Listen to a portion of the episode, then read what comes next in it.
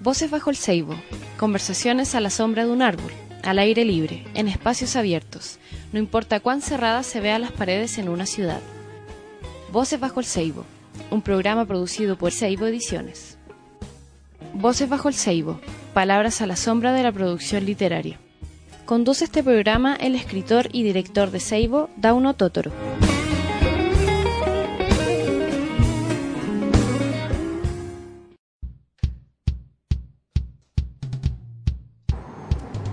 Hola, bienvenidos al programa Voces bajo el Ceibo. En esta oportunidad nuestros anfitriones del Mingus Coffee, aquí en Barro Italia, de Walda con Irarrázaval, nos han prestado este hermoso local para tener nuestra primera conversación que tratará acerca de la edición independiente en Chile. Y para eso hemos invitado en esta ocasión al director y editor de Alquimia Ediciones, Guido Arroyo. Bienvenido, Guido. Gracias, Dano. Ediciones independientes. Mucha gente se pregunta y nos ha preguntado a nosotros en Seibo Ediciones también, ¿qué significa esto de ser independientes? ¿Independientes respecto de qué? Mucha gente considera que quizás el término independiente tiene algo que ver con la marginalidad. ¿Cómo defines tú esto de ser un editor independiente? Bueno, el concepto de ediciones independientes es un concepto eh, transversal a nivel latinoamericano que, que ha cobrado fuerza los últimos cinco años y particularmente yo soy un poco escéptico a, esa relación entre edición independiente y la marginalidad, porque las editoriales independientes tienen que eh, desarrollar la misma logística que toda editorial, digamos, internacional, etc.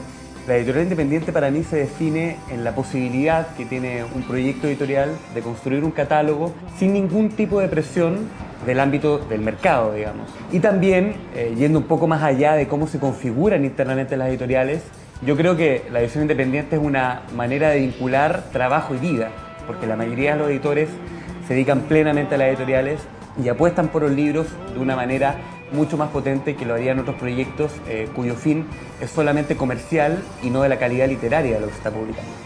Sí, ahora, de todas maneras, aunque no hay presiones desde el mercado para la edición independiente, una realidad insoslayable, lo, lo sabemos nosotros como editores, es que de todas maneras estamos insertos en este mundo. De todas maneras, eh, si no vendemos libros, eh, no somos capaces de sostener, de mantener en el tiempo la, actividad de editor independiente. ¿Cómo resolvemos este dilema? Porque finalmente sí hay una presión. Claro, yo, creo que se resuelve mediante una ecuación en torno a la, composición de catálogo. Eh, las editoriales independientes se caracterizan por cuidar mucho, digamos, el, el proyecto lo que se va publicando entonces uno va a tener, tiene que mantener una ecuación en torno a libros que tienen quizás mayor venta o libros que uno publica eh, solamente por la calidad literaria que quizás no tengan venta. Yo hago clases de, edición en diferentes universidades y a veces invito a editores transnacionales que nos cuentan que ellos manejan una planilla de Excel, donde si un libro no da números verdes, establecer eh, una fijación de números, no lo pueden publicar. Eh, yo creo que lo que hay que hacer como editor independiente es mantener una ecuación con algunos títulos que sí tengan una vinculación con, el mercado, digamos, con una buena venta, y otros títulos que tengan calidad, digamos, literaria y que vayan engrosando el catálogo. También buscar otras formas de venta. Nosotros como Alquimia estamos cada vez explorando eh, ventas directas con el público, estar en diferentes espacios, y eso nos ha permitido, digamos, eh, una mayor libertad en términos de, lo que es el, el, fondo económico, digamos, del proyecto. Finalmente, una de las actividades fundamentales, principales, primarias de un editor independiente es la presencia ahí donde está el público lector, es decir, el público lector no está solamente con la billetera en la mano comprando libros en una librería establecida, sino que el público lector busca el encuentro directo con el autor, con el editor, con el libro, poder hojearlo, poder pasearse por un pasillo lleno de libros y, saber que puede finalmente encontrar una relación directa con el, con el libro. Por eso nuestra participación importante en las ferias regionales, en las ferias de Santiago, en las ferias internacionales. Pero tú estabas hablando recién de algo que es sumamente importante, que tiene que ver con el catálogo. Tú, tú hablaste y dijiste la construcción y el cuidado de un catálogo. Bueno, pero ¿qué significa un catálogo? Un catálogo editorial eh, básicamente eh, es responder a esa tradición que, se diluyó con, con, la presencia fuerte de las transnacionales en los 70, de una editorial que se identifica, digamos, por un catálogo y que los lectores, en el fondo, más que buscar cuál título, buscan un libro de tal sello solamente porque pertenece al catálogo. Y para eso, eh, yo creo que como editores tenemos que tener eh, un objetivo muy claro de lo que queremos publicar y de lo que entendemos por literatura. En esa medida hay que fijar bases de lo que se quiere publicar ir, digamos, eh, difundiendo ese tipo de textos. Nosotros, por ejemplo, como el proyecto Alquimia Ediciones, tendemos a publicar obras que tienen algún tipo de relación problemática con el lenguaje, por decirlo así. Obras que experimentan con el lenguaje, obras que arriesgan con otros recursos, obras que mezclan imagen y, texto. Y ya tenemos lectores que están acostumbrados a que si publicamos una novela, saben que va a estar orientada, digamos, en esas zonas estéticas y ya tenemos lectores fieles por el catálogo que a lo mejor no conocen un autor, pero lo publican solamente porque está dentro del, del sello. Claro. Y en esto del cuidado del catálogo o de la interpretación que hace el lector respecto de cuál es la línea temática o, estética que, desarrolla una editorial, ¿cuánta importancia le asignas tú? Porque nosotros en Seibo sí se la asignamos a la identificación visual rápida respecto de los títulos de tu editorial. Es decir, si tú entras a una librería y ves en un estante, ¿puedes identificar rápidamente los títulos de Alquimia? Sí, la verdad es que o sea, nosotros trabajamos con un equipo de diseño, que es el equipo de estudio Navaja, trabajamos todas las pautas en mucha simbiosis yo considero, digamos, a ellos como autores, digamos, dentro de, lo que son los libros. Y sí pensamos portadas con el uso de tipografía, con imágenes, digamos, con collages, que son collages originales que hacen los chicos para los libros, en función de que cuando una persona ingresa a una alegría sepa, digamos, que el libro es un libro de alquimia, en el fondo, que está ahí. Eh, obviamente intentamos de evitar todo lo que es esta estética homogeneizada, más de transnacional, porque también hay una intención de diferenciarnos de ese tipo de literatura, de ese tipo de forma de entender la publicación de los libros. Bueno, yo te invito a una primera pequeña pausa y seguimos inmediatamente. Perfecto, gracias.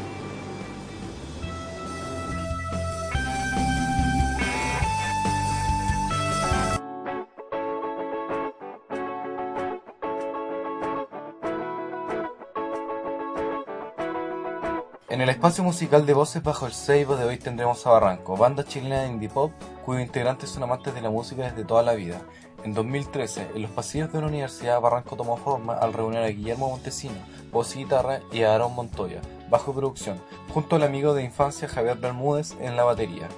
El último en incorporarse a Barranco fue Sebastián Santelice, guitarra. Luego de más de un año trabajando juntos, se sumó Nicolás Peña en los teclados y percusiones, para así dar origen a la formación actual de la banda. A continuación, escucharemos su canción Hombre de Mar.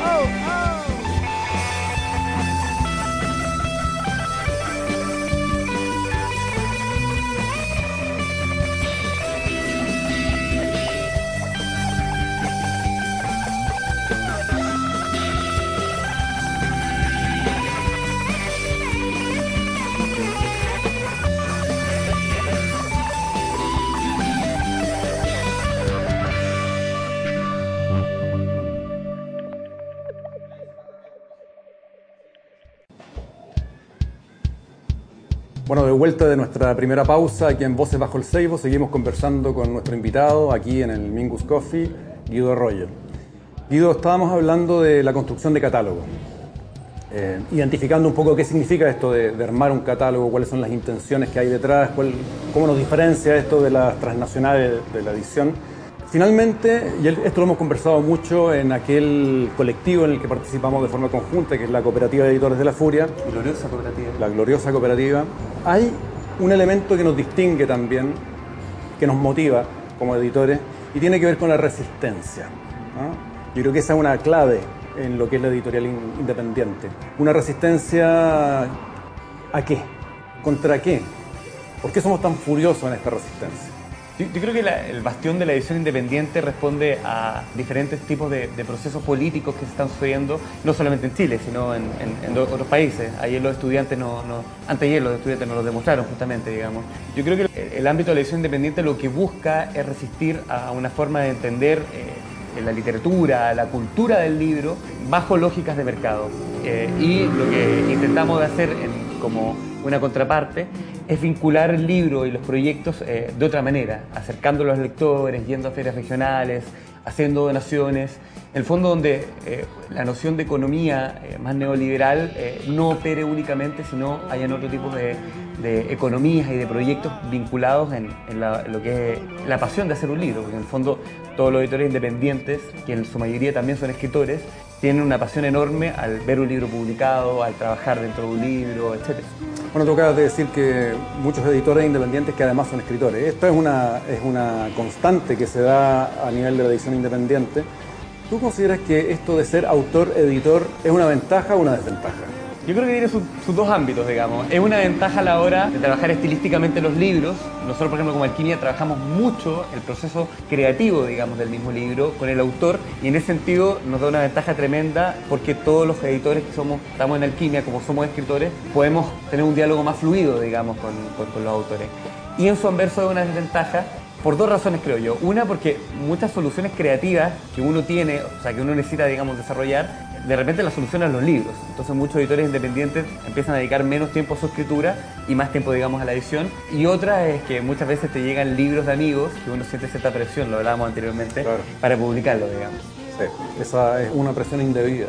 Exacto, ideológicamente incorrecta. Ahora, hablando de presiones indebidas, nosotros nos vemos obligados como editores independientes a, restringir el tiraje de, nuestra, de nuestros títulos por un problema de costo. La restricción en, el tiraje de, la cantidad de ejemplares por título nos obliga también a pensar muy bien dónde van a estar nuestros libros, a pensar muy bien de qué forma los vamos a promocionar. Cuando tú tienes un tiraje de un título de 500 ejemplares, no puedes pensar que ese libro va a estar presente en todas las librerías, en todos los países, en todos los mercados, sino que tienes que ser muy específico a la hora de definir dónde están estos libros. ¿Cómo, ¿Cómo, lo hacen ustedes en Alquimia? ¿Cómo logran esta distribución específica respecto al tiraje que tienen? Yo creo que se logra de momento, eh, obviamente tenemos una distribuidora que hace el ejercicio de librerías, pero dejamos un buen porcentaje de libros para destinarlo a lectores personales de mano en mano y hacemos también un trabajo bien cuidado en prensa. De alguna manera mapeamos de todos los operadores críticos que hay en este momento escribiendo en Chile, eh, intuimos que tal libro le puede gustar a tal crítico. Entonces comenzamos, digamos, por ahí el trabajo de difusión. Y yo creo que en general se basa en eso, se basa en que como uno le apasiona los libros, como uno publica en el fondo libros no por presión, sino porque que les interesan, es interiorizarse de tal manera que ir distribuyéndolo, digamos, eh, eh, de mano en mano o en diferentes lugares en función de la difusión del libro. Hay un editor valdiviano, un, amigo mío, editor de los 80, que él, que él tiene esa teoría, que los libros tienen que buscar los lectores. Y nosotros trabajamos un poco así. Cada vez que uno de los editores de Alquimia viaja, en su maleta lleva libros de la editorial y busca un lector para determinado libro. Y así, eh, felizmente, han aparecido críticas en México, en Perú, en Colombia, en España, etcétera, de nuestros libros. Más allá de que estén o no en el mercado local. Más allá de que estén solamente por ese trabajo. Ahora, esto de que cada vez que un editor de independiente viaja, llevando libros en su maleta, se ha estado produciendo un fenómeno en el último año particularmente, y es que estamos viajando ya no solo con los libros de nuestra editorial, sino que estamos viajando con los libros de nuestros compañeros de La Furia. Vamos a, conversar acerca de La Furia. ¿Qué es La Furia? Porque tú tienes un cargo en La Furia. Soy vocero, digamos. El vocero de La Furia. El, el, el, el, el, huerquén, el huerquén de La Furia. A la vuelta de esta próxima pausa seguiremos conversando y ahora nos concentraremos un poco qué es la furia, qué es esto de ser una cooperativa de editores independientes y por qué. Así que vamos a una pausa.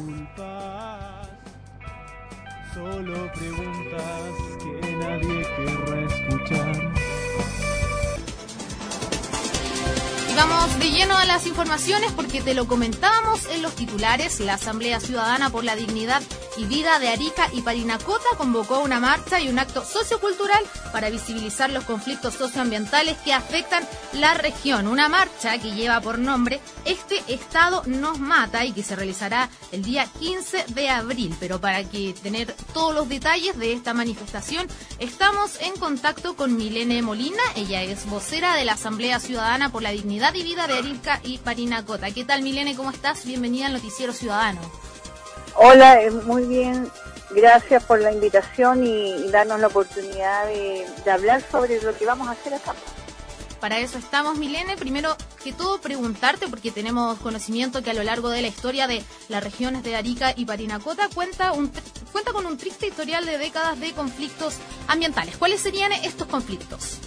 Bueno, mira, lo más grave que, hemos sufrido acá en los últimos años fue lo del plomo, el arsénico, la población que se construyó en un sector en el cual se había copiado plomo y arsénico y que después todo el mundo se preguntaba por qué esas personas se enfermaban, los problemas al estómago, los abortos espontáneos, que era producto del plomo y el arsénico, que, que habían grandes cantidades ahí. Sí, y por supuesto, ¿de qué, de qué población estaríamos hablando? Estábamos hablando del Cerro Chuño, que, mira, eso ha sido una seguidilla de errores por parte del Estado, de los gobiernos de turno, cuando lograron detectar el porqué de las enfermedades de estas personas, eh, decidieron indemnizarlas y se les dio 8 millones por cada una de estas personas, tomando en cuenta o no consideraron que era gente de un estatus social muy, muy bajo, de mucha carencia, y este dinero se los dieron para que se cambiaran. Y la gente no se cambió, se quedó en el mismo lugar viviendo. Entonces se siguieron enfermando la gente de Cerro Y ahora, esto lleva años, eh, estas personas han hecho muchas marchas durante, no sé, 20 años tal vez. Ahora los están cambiando de lugar, es, un nuevo, o sea, gasto que hicieron antes, gasto de ahora, los están cambiando de lugar haciéndoles casas nuevas en otro lugar para poder, para trasladarlos de ese sitio. Y, y, esto, ¿cómo llegó este problema escénico? Porque venía el extranjero y dos personas acá sin corazón eh, recibieron dinero y lo ingresaron a la ciudad. Venía de Suiza, este plomo escénico.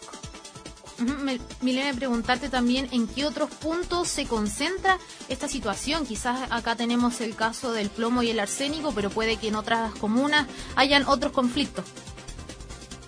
Acá, en, mira, lo que es la, región de Arica y Nacota, tenemos eso que, es antiguo, ahora nos estamos se nos está presentando otro problema hubo un movimiento que se que, que partió en Antofagasta sobre ese polvo mata y resulta que hoy día toda esa carga de mineral que antes sacaban para Antofagasta y que copiaban en el puerto de Antofagasta ahora están trayendo Arica.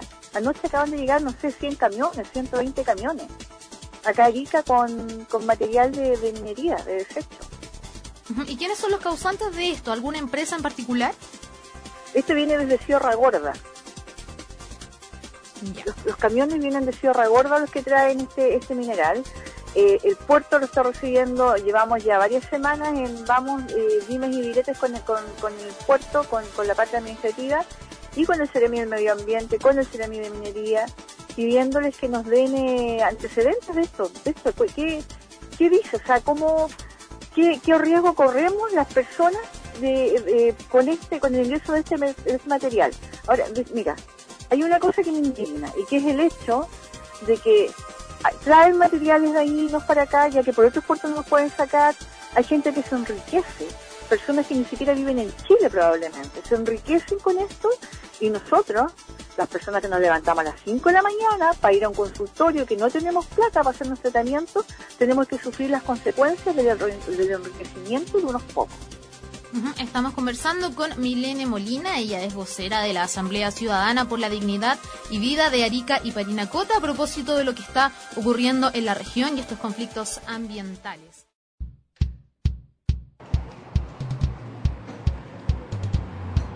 Desde el Mingus Coffee seguimos con el programa Voces Bajo el Ceibo, hablando con Guido Arroyo, nuestro invitado vocero de la Furia del Libro, de la cooperativa de editores de la Furia del Libro. ¿Para qué constituimos esta cooperativa? ¿Con qué fines?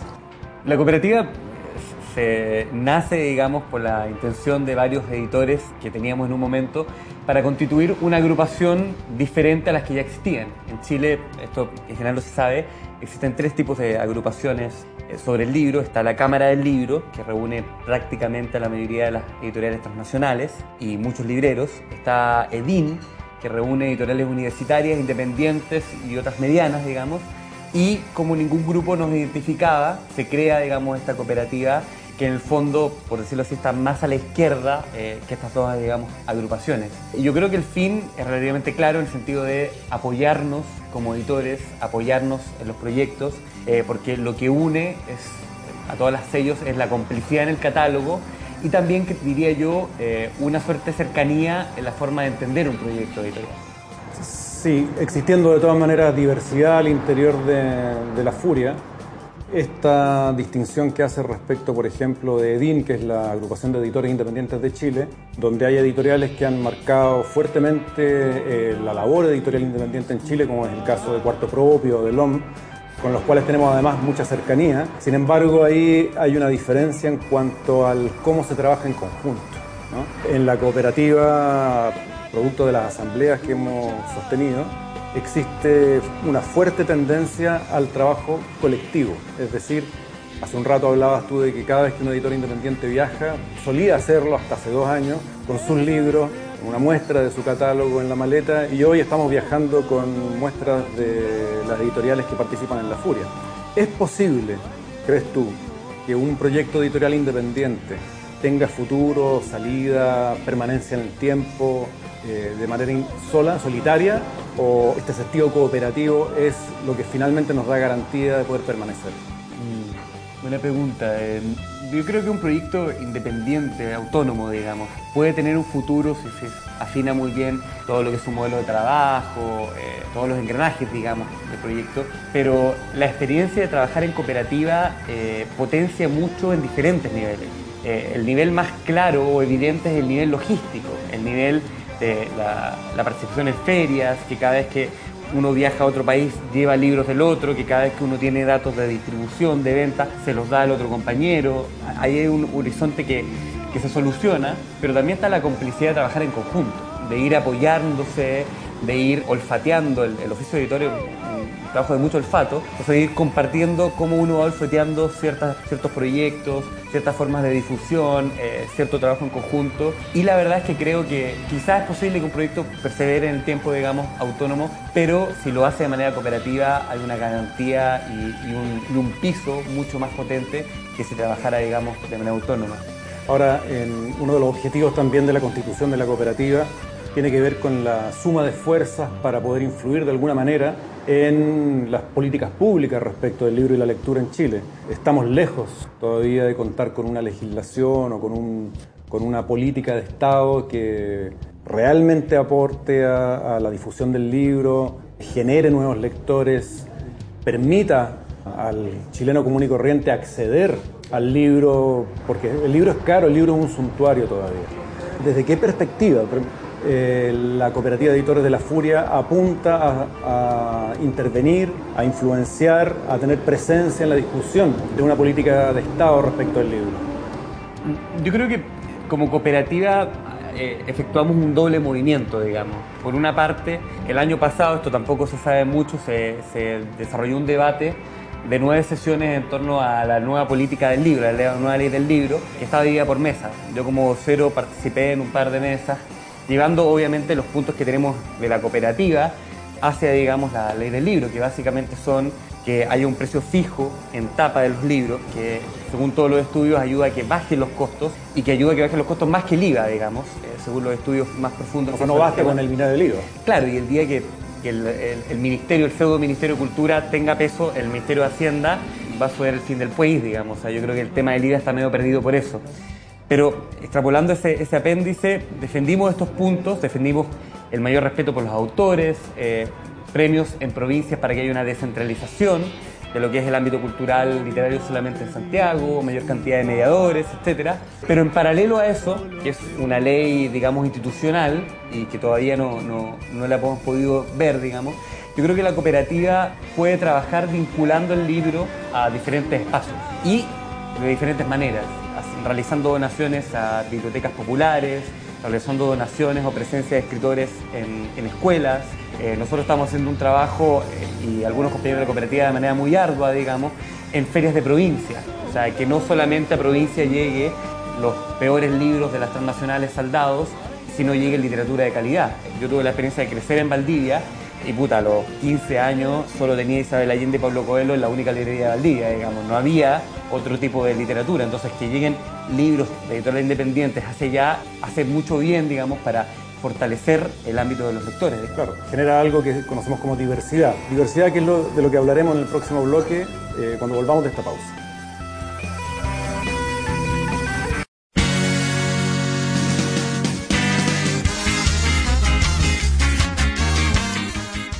En el año de la Copa América no te pierdas Un año pelotudo, el imperdible libro de crónicas de Cristian Venegas sobre historias recientes de fútbol chileno. Personajes, anécdotas y más de algún dato sabroso encontrarás en el nuevo título de la colección Crónicas y Memorias de Seibo Ediciones. Lo puedes encontrar en todas las librerías del país. Un año pelotudo, un relato futbolero y social para reír y disfrutar.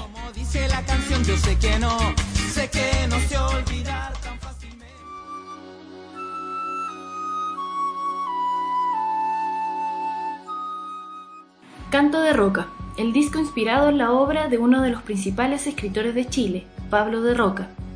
El nuevo trabajo musical de la agrupación Canto Crisol, creada por el joven compositor Arnaldo Delgado, recorre en 10 canciones la vida y el legado literario del poeta alicantenino. No te quedes sin escuchar Canto de Roca, lo nuevo del sello musical de Seibo Producciones. Disponible en las principales disquerías y librerías del país.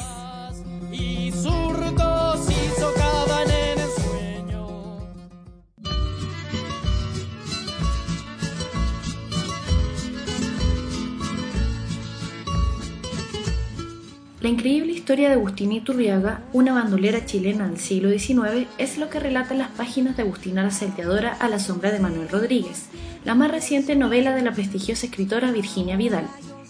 Esta historia, basada en acontecimientos reales, pone en el centro a una heroína femenina y a otras mujeres que amaban, criaban niños, escondían a fugitivos y se empeñaban en construir la patria y la historia desde abajo. Agustina la Salteadora a la sombra de Manuel Rodríguez, de Virginia Vidal, presente en las librerías a lo largo del país, un título de Seibo Ediciones.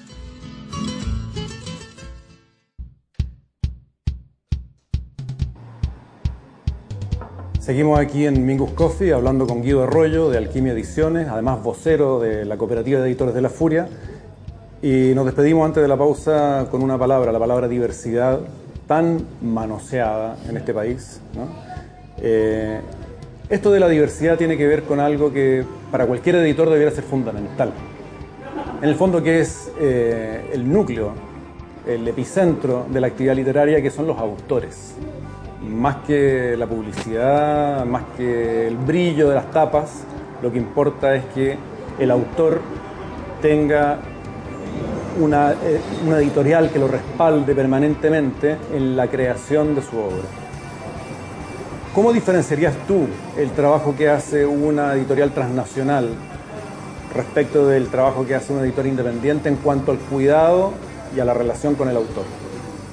Bueno, nosotros como Alquimia, eh, y personalmente eh, eh, he tenido la opción de publicar autores que venían, digamos, de las transnacionales, que tenían una experiencia ahí, y la verdad es que yo creo que las editoriales independientes pueden entregar otro tipo de capitales al autor que una transnacional nunca se lo daría, digamos. Eh, las editoriales transnacionales en general tratan bien a los autores cuando venden y cuando no venden eh, los encajonan, digamos, y tienen un modelo en el cual eh, son los primeros meses los que dictaminan el triunfo del libro y no los dos o los tres años. Las editoriales independientes primero tienen una relación con el autor. Nosotros la primera vez que publicamos, por ejemplo, una autora muy querida, una amiga, digamos, Nona Fernández, nos dijo, es la primera vez que una editorial me cambia la novela. Es la primera vez que tenemos cenas con los editores, almuerzos con los editores y hay una relación, digamos, con el proyecto. Eso es muy fundamental, que en general en una editorial internacional no se da, digamos. No existe una relación más bien íntima. Y segundo, eh, otro tipo, como decía, de, capitales, porque no todo tiene que ver con el millón o los dos millones de adelanto que le dé Planeta, un Mondador y un autor. Eh, la vinculación con el libro, la pasión con el libro, poder conseguir coediciones con otras editoriales para que el libro se difunda en otros, en otros países, digamos. Poder apostar a que, a que un título tenga una vigencia de más años y no solamente una primera venta, digamos. Apostar más a prensa, no solamente a los medios tradicionales, que en Chile son copesa del mercurio, digamos, y, sabemos el signo político que tienen, sino buscar otros medios, entregar ejemplares a revistas culturales, periódicos, en diferentes eh, lugares de Chile, etc.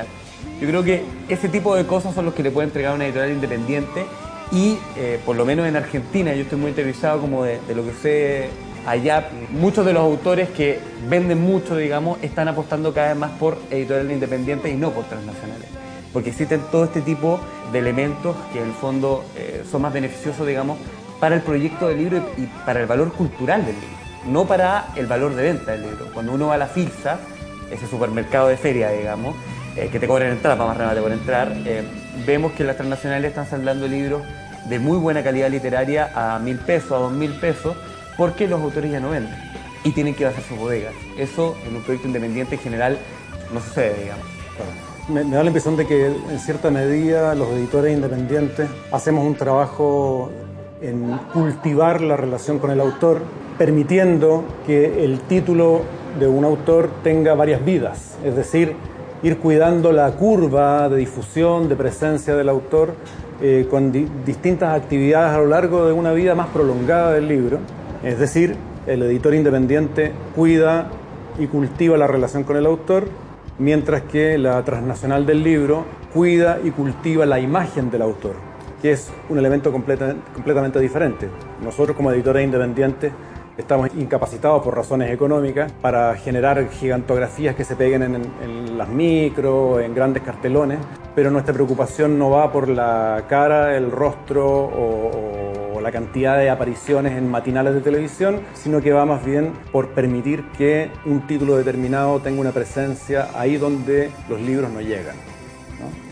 Sin embargo, también sucede que el editor independiente se transforma en una especie de, cantera, de descubridor de autores. Son las editoriales independientes las que están publicando autores nuevos, no son las transnacionales del libro. ¿Cómo encuentras tú a tus autores? Nosotros eh, publicamos básicamente lo que, lo que nos interesa leer, digamos, y básicamente es un trabajo de, búsqueda, no policíaca, sino una búsqueda de, fruición, de disfrute, digamos, buscando proyectos, a veces motivando a autores que desarrollen un proyecto narrativo, un proyecto poético, y es un trabajo más bien de hormiga, digamos, o sea, eh, es el, el doble del trabajo. Sucede mucho, como dices tú, eh, que las editoriales independientes son algo así como la segunda división y después los autores eh, fichan eh, en primera con los sueldos que eso significan, digamos. ha pasado eso en Chile con algunos autores, está el caso de Diego Zúñiga que publicó la misma novela, la pasó a Random, sin que haya un pago a la editorial primera, ahí hubo una suerte de absorción, digamos, algo que no mucha gente lo sabe, pero yo creo que las editoriales independientes, en la medida en que vuelvan fiel una relación, digamos, con, con el autor, y puedan equiparar ciertas cosas de las editoriales internacionales, eh, es muy posible que los autores se terminen quedando, digamos, los proyectos independientes. Yo creo que, así como está pasando en otros países, la edición independiente cada vez más está apuntando hacia, con la misma resistencia, con las mismas ganas de hacer, con las mismas maneras diferentes de entender la cultura, la literatura y la política, comienza a haber una suerte de profesionalización, quizá, en ciertos elementos del proyecto editorial y que consigue que se vuelvan tan sólidos como para que un autor, en vez de querer que su rostro esté en una micro, va a querer que un editor viaje a otro país con 20 libros de él en la maleta porque sabe que hay otro tipo de vínculo. Eh, y nosotros, en el fondo, resistimos a esa idea de marketing, a esa idea eh, económica capitalista, etc. se ha repetido aquí la figura del editor viajando con 20 libros en una maleta. Vamos a volver a eso después de la pausa.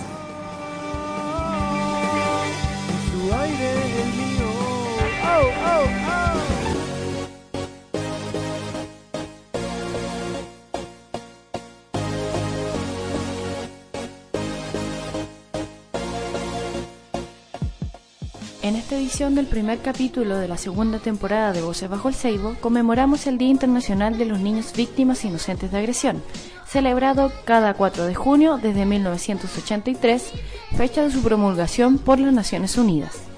El propósito de este día es proteger y salvaguardar los derechos de los niños y las niñas y reconocer el dolor de la población infantil de todo el mundo que ha sido víctima de maltratos físicos, mentales y emocionales. La iniciativa surgió debido al gran número de niños palestinos y libaneses inocentes, víctimas de actos de agresión en Israel. Sin embargo, también se busca con esta conmemoración acabar con la agresión que sufren los niños de todo el mundo. En esta solemne ocasión tenemos que insistir en el sacro deber consagrado en la Declaración de las Naciones Unidas sobre los Derechos del Niño de garantizar que todos los niños, sin excepción alguna, disfruten de su protección especial. Fue el mensaje de la Secretaría General de la ONU para este 2015.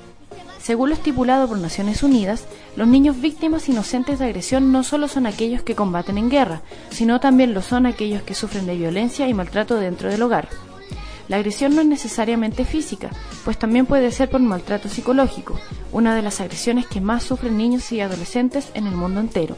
Según datos de organismos internacionales dedicados a la protección de los derechos del niño, durante los últimos enfrentamientos en Gaza de 2014 se registraron al menos 540 muertes de niños palestinos, de los cuales cerca de 3.000 resultaron heridos, en torno a 54.000 perdieron su hogar y unos 1.500 se quedaron huérfanos.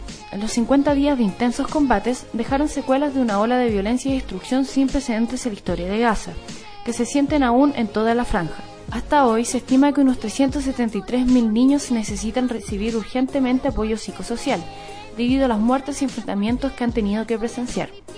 Sin duda, la muerte de niños y niñas ha sido una de las consecuencias más crudas de la ocupación en Palestina.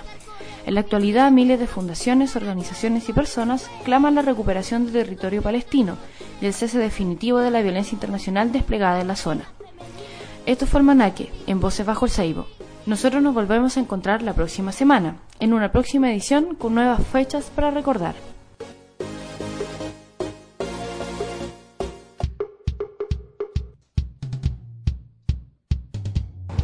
De vuelta en Voces Bajo el Ceibo, eh, retomando esta imagen del editor viajando con 20 libros en la maleta y contrastándolo con este otro concepto que mencionaste recién respecto de la profesionalización de la labor del editor independiente, hay una contradicción ahí.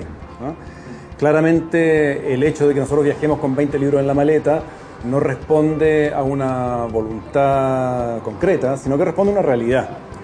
Eh, la realidad es que exportar libros desde Chile es absurdo. Un libro que en Chile se publica en una editorial independiente y que tiene la editorial independiente un esfuerzo gigantesco por mantener un precio de venta al público que sea asequible, al trasladarlo muy cerca, a Argentina o a Perú, eh, duplica inmediatamente el costo del libro y dejas a los lectores argentinos o peruanos absolutamente fuera de la capacidad de compra o del interés de compra de estos libros.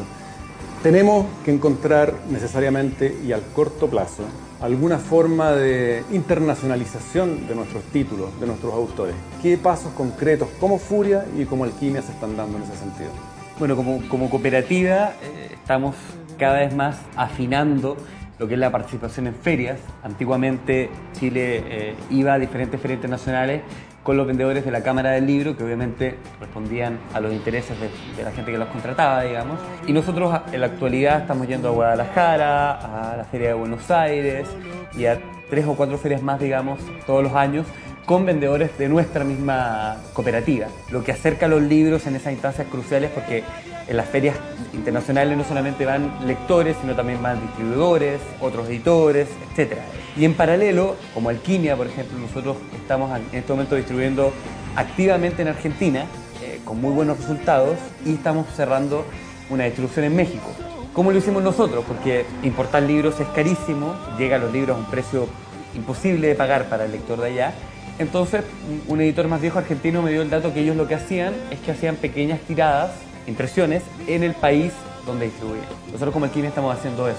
En Argentina imprimimos una cantidad de libros de ciertos títulos y los distribuimos, digamos, eh, a nivel casi nacional, digamos, en, todo el, el país.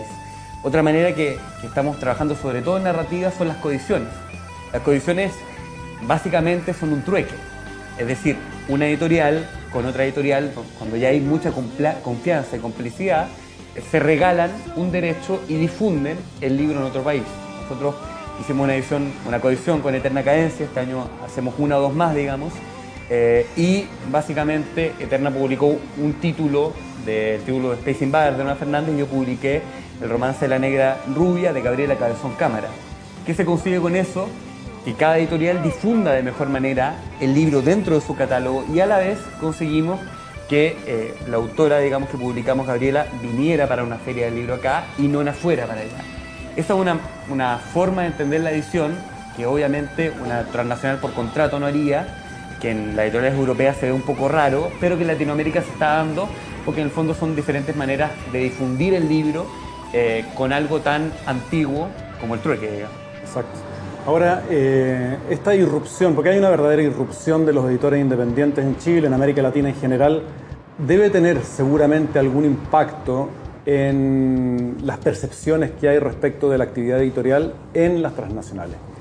¿Has notado tú cierta, cierto temor, cierto resquemor, o más bien un sentido de solidaridad por parte de la Cámara del Libro y de los representantes de las transnacionales? A ver, solidaridad nunca, digamos, pero eh, yo, yo siento que, a ver, cuando hablamos de transnacionales no se hace una genealogía. Planeta nace en España básicamente para sostener el, un bastión cultural del franquismo, cuando cae, digamos, la dictadura. Entonces, en ese sentido, eh, uno piensa que es solamente una cuestión económica, pero también hay una cuestión cultural de fondo de cómo dominar que la sociedad lea estupideces como Pilar Sordo o lea eh, novelas eh, asquerosas como las de Rivera Letelier, digamos, siendo súper claro en ese sentido. y dicho eso, digamos, básicamente yo creo que, no sé si hay un temor, sí hay una percepción de que hay otro modo de entender la mediación de los libros eh, y por lo que he visto en algunos países, en general eh, las contrataciones están yendo, digamos, por un lado para los editores, digamos, a buscando editores que puedan acercarse a esta sensibilidad, digamos, que tienen las editoriales independientes. Yo creo que estamos hablando de monstruos, yo creo que es un tema en proceso, digamos. Eh, no sé, sería arriesgado decir que en 15 años más las editoriales transnacionales van a quebrar, o al menos en su ámbito, digamos, literario pero, por ejemplo, eh, en España, editoriales como Anagrama, que, ahora se vendió, digamos, a, a Feltrinelli, eh, fue una gran muestra de que una editorial independiente, que sostuvo casi hacia el final lógicas de editorial independiente, pudo, logró no solamente posicionarse económicamente, sino publicar otro tipo de cosas. O sea, hacer que sea comercial, no una novela de folletín, no una novela políticamente correcta, sino una novela que tenga un fondo político, que experimente con el lenguaje, etc. Yo en eso sí estoy muy convencido. Yo no creo que la gente quiera leer o anhele leer eh, estupideces como Letelier o Isabel Allende, Simonetti, Pablo, sino es porque es lo que está en Mesón. Si se le acerca otro contenido, eh, es muy posible que busquen otro contenido. el problema es cómo acercamos ese contenido en ese tipo de espacios ha sido bastante duro con tu percepción respecto de la obra de, algunos autores. No, no lo voy a, criticar. Sin embargo, el proceso de generación de nuevos lectores pasa necesariamente por un proceso mucho más grande, que es un proceso de educación, ¿ah? un proceso de, de percepción de qué es lo que tiene un valor cultural y qué es lo que no lo tiene. En este país estamos atrasados en esto. Hablemos, para cerrar el, programa de hoy, de eso a la vuelta de la, de la pausa.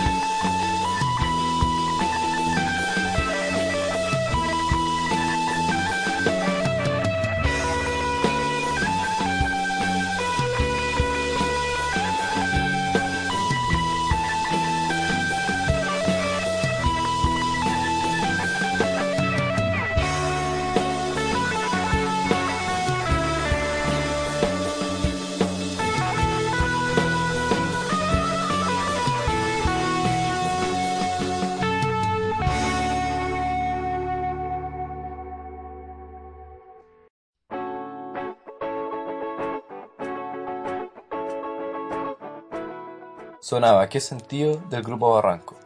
En sus inicios el género de la agrupación se parecía más al rock, lo que ha ido cambiando con la inquietud de sus miembros por la experiencia sonora y la música electrónica.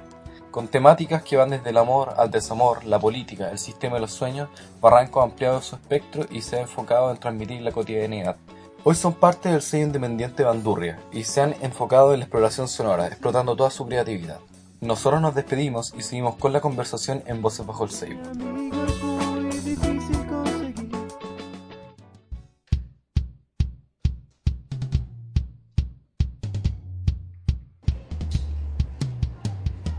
Bueno, y aquí en Voces Bajo el Ceibo, vamos con el último bloque, conversando con Guido Arroyo, combatiente Guido Arroyo. Eh, efectivamente, hay una promoción desmedida de cierta literatura a nivel transnacional, a nivel mundial, que se sustenta fundamentalmente en la promoción y la publicidad, como se puede sustentar con una marca de ropa o se puede sustentar con una marca de chicle. Eh, y que no necesariamente habla de la calidad ni del contenido. Ahora, ¿quién discrimina respecto de la calidad del contenido de, una obra? El que discrimina no puede ser sino el lector. Es decir, mientras el lector esté bombardeado por la publicidad y no tenga herramientas de juicio para discriminar respecto de la calidad de un libro, difícilmente argumentos como los nuestros puedan tener una difusión mayor.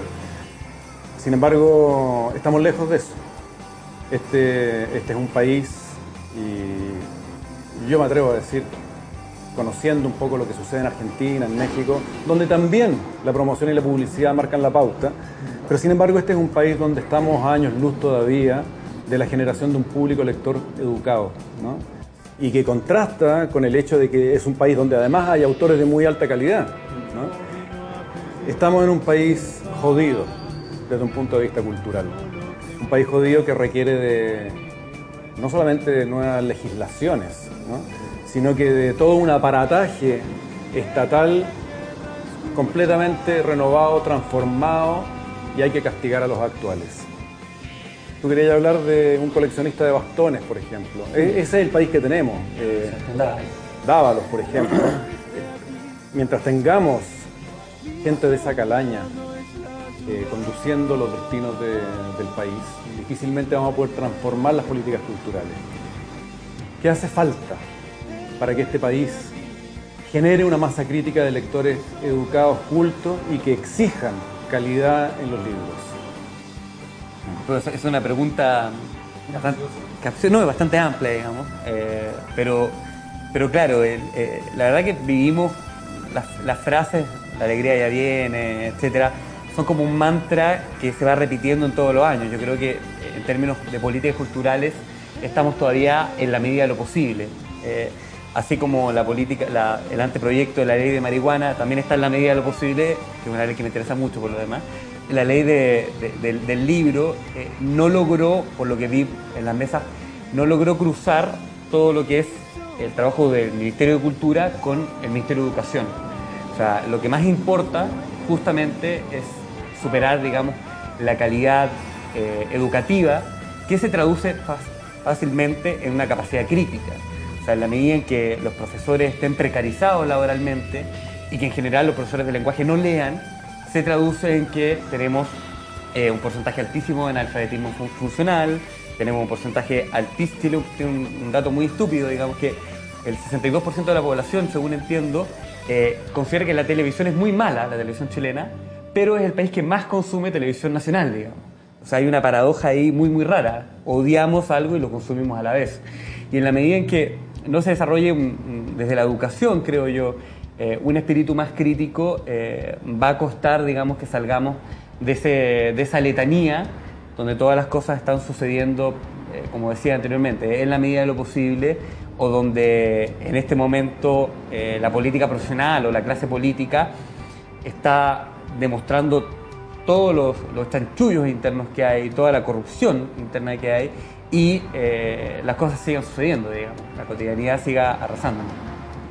Este sinsentido instalado en la política nacional y también en nuestra cultura, de la medida de lo posible, es otra, es una forma más eh, rimbombante de utilizar un término que es más popular y que es más certero, que es el que señala que es lo que hay.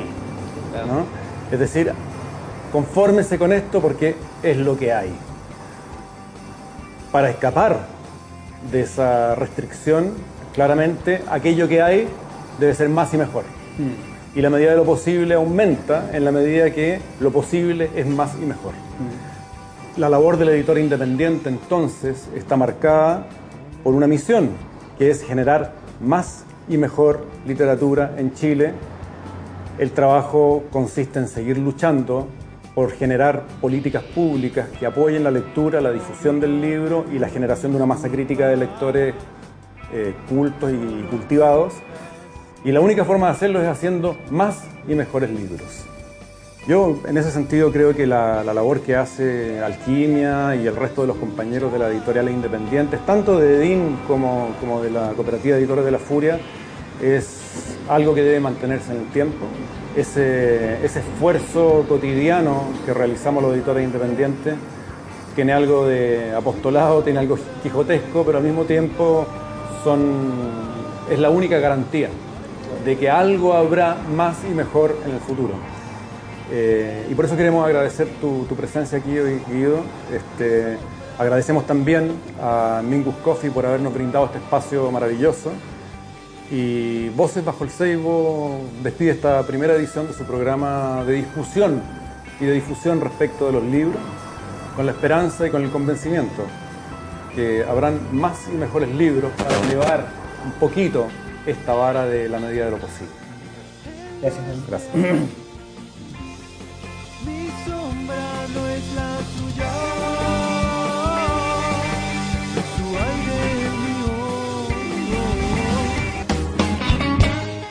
Voces bajo el Ceibo se transmite por las radioemisoras comunitarias Juan Gómez Millas de la Universidad de Chile, Placeres de Valparaíso, Conciencia de Rosario, Lorenzo Arenas de Concepción y Radio Galáctica de San Antonio.